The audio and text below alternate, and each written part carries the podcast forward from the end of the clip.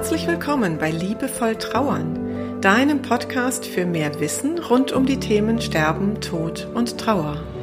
Für mehr Fühlen statt Denken und für einen liebevollen und heilsamen Umgang mit dir selbst und mit deiner Trauer. Ich bin Christine Kemkes und ich unterstütze dich sehr gerne darin, deine Trauer als einen wichtigen und wertvollen Teil deines Lebens zu akzeptieren und so auch deine Lebensfreude ganz neu zu entdecken. Also, auf geht's!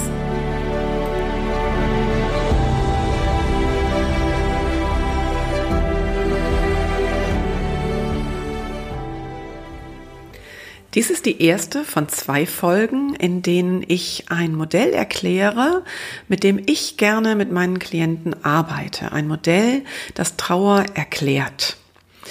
Das heißt, am Ende dieser ersten Folge und auch am Ende der nächsten Folge hast du ganz viel Inspiration darüber bekommen, was mit dir in deiner Trauer passiert und du kannst ein wenig besser einordnen, zuordnen, warum bestimmte Dinge so sind, wie sie sind. Es gibt ja sehr viele Modelle über Trauer. Ganz viele Trauerbegleiter arbeiten mit Phasenmodellen. Da gibt es ein sehr bekanntes von Verena Kast beispielsweise oder von William Worden. Mit diesen Modellen arbeite ich nicht so gerne aus einem ganz wesentlichen Grund.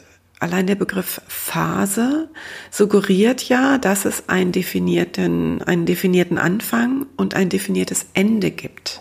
Dass also etwas vorbeigeht, dass Phasen auch nacheinander ablaufen. Und ich erlebe ganz oft, dass dann äh, Trauernde sich falsch fühlen, weil sie den Eindruck haben, sie stecken irgendwie in einer Phase fest und das ist jetzt nicht richtig so, richtig in Anführungsstrichen.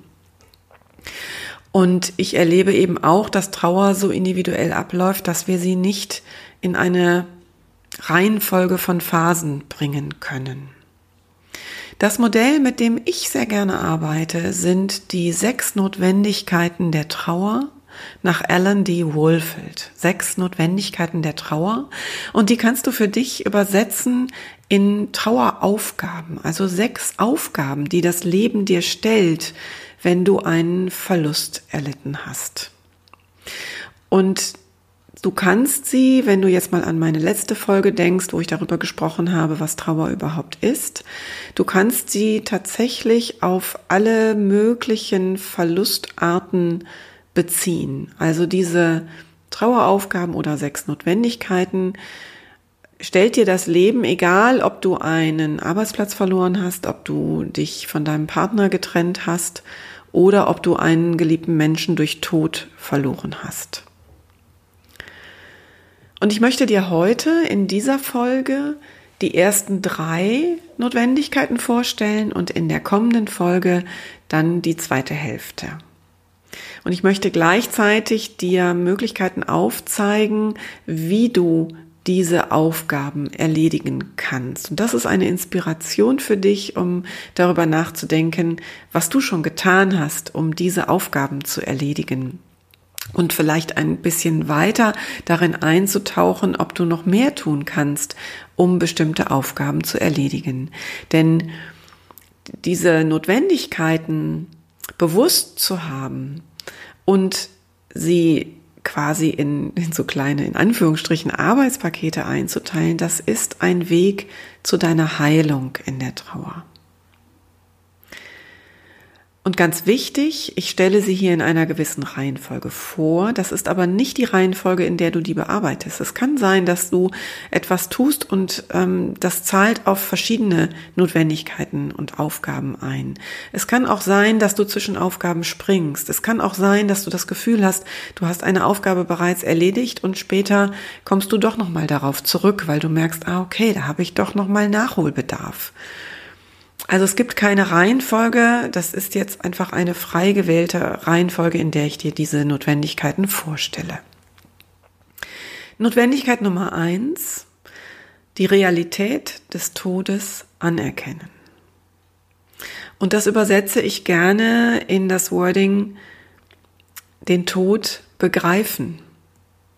Denn darin steckt für mich schon ein erster ganz wichtiger Weg, um diesen Traueraufgabe zu bewältigen, das tatsächliche körperliche Begreifen.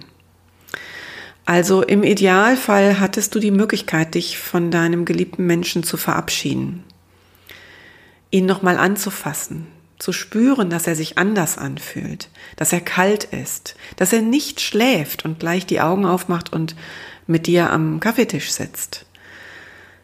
Und wenn das nicht geht, es gibt ja mm, Todesursachen, wo eine Abschiednahme nicht mehr möglich ist, ähm, dann hilft es, wenn der Bestatter so schlau war und dir beispielsweise ein Bild gemacht hat. Und sei es nur in Anführungsstrichen das Bild der Hände. Und es hilft dir zu begreifen und zu erkennen, okay, das ist wirklich mein geliebter Mensch, der da liegt und verstorben ist. Und weitere Rituale, die wir in unserer Welt ja kennen, in unserer Gesellschaft, sind natürlich die Bestattung, das Erleben, dass ein Sarg in die Erde gelassen wird, dass eine Urne in die Erde gelassen wird oder die Asche verstreut wird, was auch immer die Beerdigungsform ist. Und das zeigt dir, warum eine, ähm, ja, eine anonyme Bestattung in puncto Realität anerkennen eine schwierige Kiste ist, weil du dann keinen Ort hast, wo du immer wieder hingehen kannst und sagen kannst, ja genau, das ist der Ort, wo ich erlebt habe, dass die Urne in die Erde gegangen ist oder dass halt der Sarg in die Gruft gelassen wurde. Also es geht darum, wirklich zu realisieren, im besten Falle wortwörtlich zu begreifen, dass der Mensch verstorben ist. Und das ist eine ganz, ganz anspruchsvolle Aufgabe, gerade dann, wenn du dich auf den Tod nicht vorbereiten konntest. Also hadere nicht mit dir, wenn du Wochen und Monate nach dem Tod immer noch das Gefühl hast, ich komme über diese Aufgabe gar nicht hinweg. Ich kann, ich, ich kann die gar nicht richtig lösen, weil ich immer noch denke, mein geliebter Mensch könnte jetzt gleich zur Türe hereinkommen. Das ist eine sehr anspruchsvolle Aufgabe und es kann sein, dass du an dieser Aufgabe immer und immer wieder arbeiten musst, um sie scheibchenweise zu verstehen. Aufgabe Nummer zwei, Notwendigkeit Nummer zwei ist ähm, den Schmerz annehmen. Und da gilt mein Lieblingssatz, es gibt nur den Schmerz durch, äh, den Weg durch den Schmerz hindurch, nicht an ihm vorbei. Und sehr gerne verwende ich dabei das Bild der Hängematte. Also lass dich fallen in den Schmerz wie in eine Hängematte. Der Impuls ist oft ein anderer. Wir möchten gerne vor dem Schmerz davonlaufen. Wir möchten nicht weinen, schon gar nicht in Gegenwart von anderen Menschen, schon überhaupt gar nicht am Arbeitsplatz beispielsweise. Wir möchten nach außen stark sein. Und deswegen kommt Trauer ganz oft nicht ins Fließen und damit auch dieser Schmerz nicht in Fluss. Und ich erlebe Menschen, die zum ersten Mal bei mir in der Trauerbegleitung sind, die 90 Minuten lang durchgehend weinen und sich danach dafür bei mir bedanken, weil sie das Gefühl haben, erstmals ist etwas in Fluss gekommen. Also Tränen sorgen tatsächlich wortwörtlich dafür, dass wir in Fluss kommen, dass unsere Trauer ins Fließen kommt. Und wenn du jetzt sagst, na ja, aber ich kann ja nicht den ganzen Tag weinen. Also ich muss auch irgendwann mal arbeiten und ich habe auch noch Kinder, die ich versorgen muss. So kann es ja nicht gehen im Leben. Dann erzähle ich dir gerne die Geschichte einer Trauernden, die mir mal gesagt hat, ich habe gelernt, das zu kanalisieren. Und zwar zum Beispiel durch Musik. Musik bringt immer meine Tränen ins Fließen. Und wenn ich weiß, ich muss tagsüber stark sein, ich muss tagsüber Aufgaben erledigen, bei denen ich mich nicht gehen lassen kann, dann setze ich mich abends ganz bewusst und ganz gezielt auf mein Sofa und mache Musik an und dann kommen meine Tränen in den Fluss. Und dann ist das gut so und dann darf die Trauer da sein. Und das ist auch nochmal ein ganz wichtiger Aspekt bei dem Thema den Schmerz annehmen.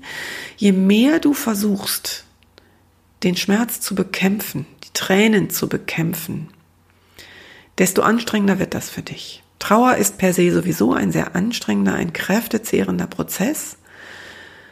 Und du brauchst deine Kräfte für die Verarbeitung der Trauer. Und wenn du dann ganz viel Kraft dafür aufwendest, diesen Schmerz zu bekämpfen, vor ihm wegzulaufen oder dagegen anzugehen, dass es besser wird, dann vergeudest du ganz viel unnötige Kraft.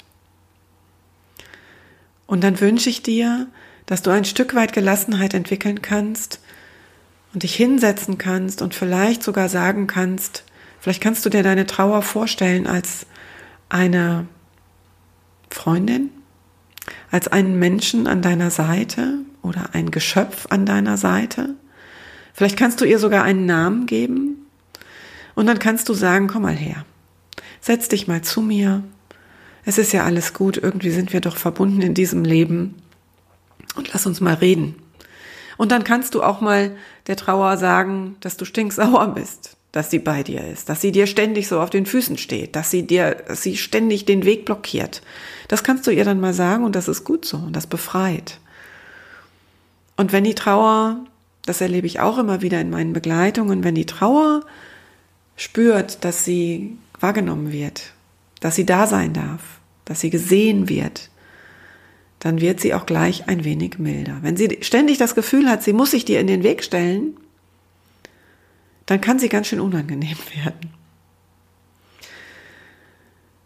Genau, das also zum Thema den Schmerz annehmen. Und die dritte Notwendigkeit, um die es heute in dieser Folge noch geht, die schließt sich da eigentlich sehr nahtlos an. Das ist das Thema dankbare Erinnerung. Am Anfang, unmittelbar nach einem Verlust, versuchen Menschen oft die Erinnerung zu vermeiden, also beispielsweise Orte zu meiden, die sie erinnern an gemeinsame Zeiten. Oder ähm, die Bilder abzuhängen, die da in der Wohnung hängen und die sie erinnern. Oder ganz bewusst eben Fotoalben wegzuschließen. Und das ist am Anfang vielleicht auch eine, ähm, eine Reaktion, die dich schützt, wie wir überhaupt äh, unsere Psyche uns schützt am Anfang und die Wucht der Trauer erstmal gar nicht in, zu 100 Prozent an uns heranlässt, sondern sie sackt so nach und nach durch. Das hast du vielleicht auch erlebt. Und ähm, dann geht es aber darum, sich genau diesen Erinnerungen zu stellen. Also ganz genau hinzuschauen, was ist denn die Schatzkiste, die ich da habe. Denn die Erinnerungen, die du hast, das ist, sind die Schätze, die du in deine Schatzkiste packen kannst. Und ich finde, Erinnerungen sind das beste Beispiel dafür, dass Trauer und Lebensfreude, Trauer und Dankbarkeit, Schmerz und Dankbarkeit gleichzeitig sein können. Also du kannst dir alte Fotos angucken und dabei weinen, weil es so traurig ist, dass diese Zeiten vorbei sind und gleichzeitig ein Gefühl von tiefer Dankbarkeit spüren, dass du diese Momente in deinem Leben hattest. Und du kannst einen geliebten gemeinsamen Urlaubsort aufsuchen, ganz bewusst aufsuchen und dabei zutiefst traurig sein, ganz viele Tränen weinen, die dann aber auch deine Seele reinwaschen und heilsam sind und gleichzeitig glücklich sein, dass du die Zeiten an diesem Ort gemeinsam mit deinem geliebten Menschen hattest. Und dass es auch immer noch für dich ein Ort ist, der dir gut tut. Auch das Gefühl kann entstehen. Viele fahren an diese Orte nicht, weil sie das Gefühl haben, das ist ja sowieso jetzt kein guter Ort mehr. Und wenn sie sich überwinden, erlebe ich es auch immer wieder, dass Menschen entdecken, es ist immer noch ein guter Ort. Weil und das habe ich schon mal in der letzten Folge angesprochen. Trauer ist ja auch Liebe und an solchen Orten ist auch immer noch ganz viel Liebe. Und das ist eine sehr schöne Erkenntnis. Soweit also heute zu diesen ersten drei Notwendigkeiten der Trauer. Und ich ähm, möchte dir gerne nochmal den Tipp geben, schau dir diese drei Themen an. Also der erste, das erste Thema war die Realität des Todes anerkennen, das zweite den Schmerz einnehmen und das dritte die dankbare Erinnerung. Schau dir diese drei Bereiche an und guck mal, mach dir eine Liste, was du schon alles gemacht hast, was auf diese drei Notwendigkeiten einzahlt. Und wenn du merkst, du hast da in einem Thema noch ein bisschen Nachholbedarf, dann überlege dir, was du tun kannst, was auf diese Notwendigkeit einzahlt. Und wenn du dabei Hilfe brauchst, dann sprich mich gerne an. Du findest auf meiner Website alle Kanäle, über die du mich erreichst. Und ähm, ich freue mich sehr, dass du bis hierhin zugehört hast. Wenn dir gefällt, was du hier gehört hast, dann freue ich mich natürlich über dein Feedback. Gerne an podcast.christinekemkes.de als Mail und übrigens kannst du über diese Mailadresse auch deine Fragen stellen. Also wenn du Fragen zu dieser Folge hast oder wenn du Wünsche hast, über welche Themen ich einmal sprechen sollte, dann schreib mir das sehr gerne. Und ganz besonders freue ich mich natürlich auch über eine Bewertung auf iTunes. Das ist so ein bisschen der Lohn der Podcaster und das führt dazu, dass der Podcast leichter gefunden wird von neuen Interessenten und das wiederum führt dazu, dass wir gemeinsam dieses Tabuthema Trauer, Sterben, Tod und Trauer in die Gesellschaft, in die Mitte der Gesellschaft tragen können, wo es hingehört. Ich grüße dich für heute ganz herzlich. Auf bald, deine Christine Kempkes.